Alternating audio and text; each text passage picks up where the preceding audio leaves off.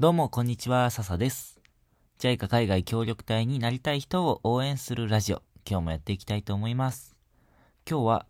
前回の最後に、ちょっとね、次こういうお話をしたいっていうお話をしたお話になります。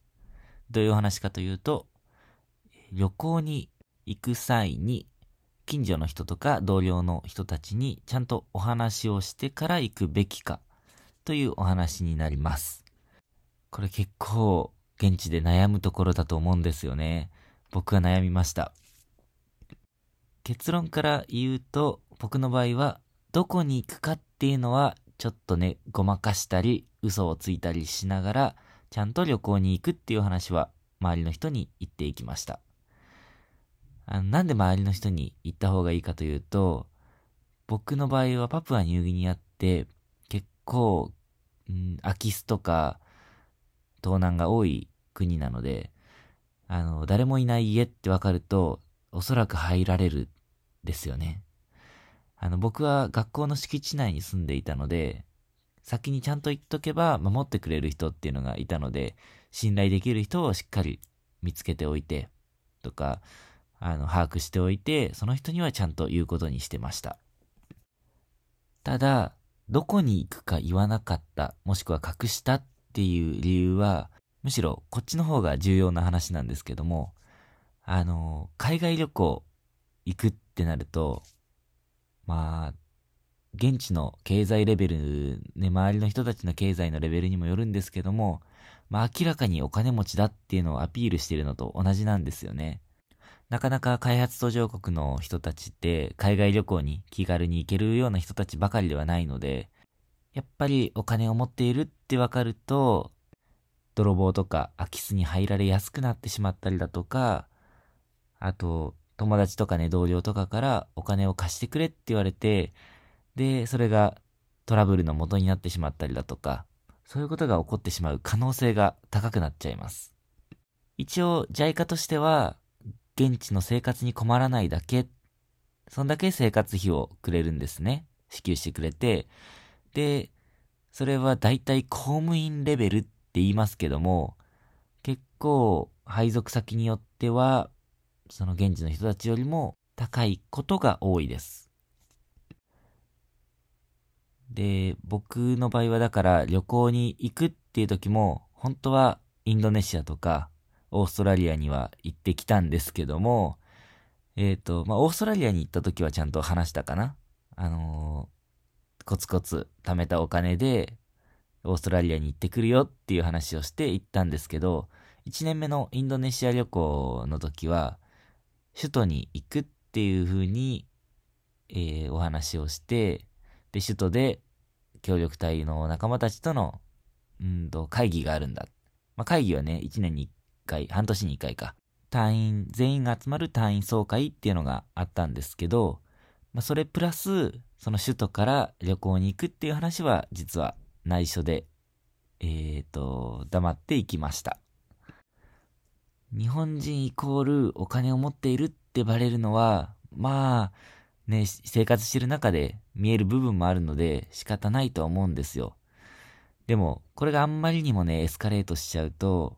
さっきもお話しましたけど、お金を貸してくれってなりかねないんですよね。ただ、開発途上国って、そういう助け合いっていう文化がすごく強かったりもするんですよ。でもね、僕はね、2年しかいないので、やっぱり貸しても返してもらえずにトラブルになるのも怖いなとか、うん、そんなことを思って、一応、はっきりこういう伝え方をしました。JICA ボランティアっていうのは最低限の生活費を JICA にサポートしてもらえるんだけど、本当に最低限だから僕はお金があんまりないんだって言い張っていました。あの、これが、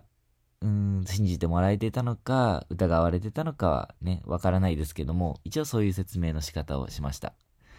で、中には、とは言ってもね、いい家に住んでるようなボランティアもいるんですよ。結構大きくて部屋が何部屋もある家に一人で住んでるボランティアの人は、あの、JICA っていうのはセキュリティにかなり厳しくて、で、このぐらいのいい家じゃないと住ませてもらえないんだっていうふうに説明していた人たちもいましたね。まあこれもね、嘘ではないんですよ。だから、どのぐらい、どの程度の話をちゃんと伝えるか、また、どれぐらいの話を隠すか、隠すって言い方良くないですけど、うん、まあ伝えないかっていう話は、うん、ちょっと考えなきゃいけないのかなって思います。これはね、つきたくてついてる嘘じゃないので、なかなか難しいんですけどね。うん、またこれもね、地域によってとか、配属先の、うんと、コミュニティによってもまた全然違う話なんですよ。だから、はっきりとどうした方がいいっていうのはうまく言えないんですよね。例えば、中南米とアフリカって、ここの間では全然収入も違いますし、もちろんアフリカの中にもいろんなね、国があって、それぞれで収入も物価も違ったりします。で、例えば中米、中米って中央アメリカのある国では、割と周りの国に海外旅行に気軽に行けるよっていう人たちが多い国とか地域もありますし、僕のいたパプアニューギニアでは、一般の人たちが、例えばね、ダイビングをするっていうのはなかなか、うん、ハードルが高かったんですよ。一回100ドルとかするじゃないですか。一回潜るのに1万円以上するんですよね。だけど、それが1ヶ月の収入に値するような、もしくはそれに満たないような、そういう国だったので、パプアニューギニア人がダイビングをするっていうのはなかなかハードルが高かったんですけど、例えば中央アメリカの国では結構気軽にダイビングを楽しめるよっていう人たちが多い国もあります。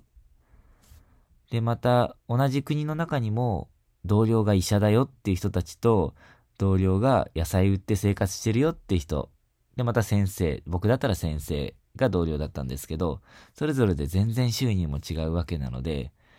付き合う人が変われば、またその感覚も違うわけですよね。だから、ね、一概にどれぐらい、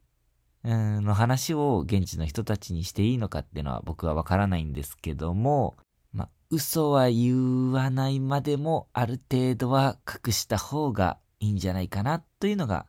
僕の意見です。今回ね、あんまりうまく喋れてないと思うんですけど、んなんか心が痛むんですよね。嘘をついてる、隠す。ね、やりたくてやってるわけじゃないんですけど、そう。だけど、ここは自分の身を守るために、ある程度、あの、うまくやらなきゃいけないなっていう部分なので、うん、何か参考にしてもらえればいいかなと思います。これはね、考え方も人それぞれだと思いますけども、また、うん、現地の人と付き合う中で考えてみてください。はい。ということで、今日のテーマ、今日のお話は、旅行に行くっていうお話を現地の人にすべきかどうかというテーマでお話しさせていただきました。何かの参考になれば幸いです。ということで、今日も最後まで聞いてくださって本当にありがとうございました。ご意見、ご感想、ご質問などがあれば、Twitter のメッセージから送ってもらえると嬉しいです。それでは、また次回のラジオでお会いしましょう。またね。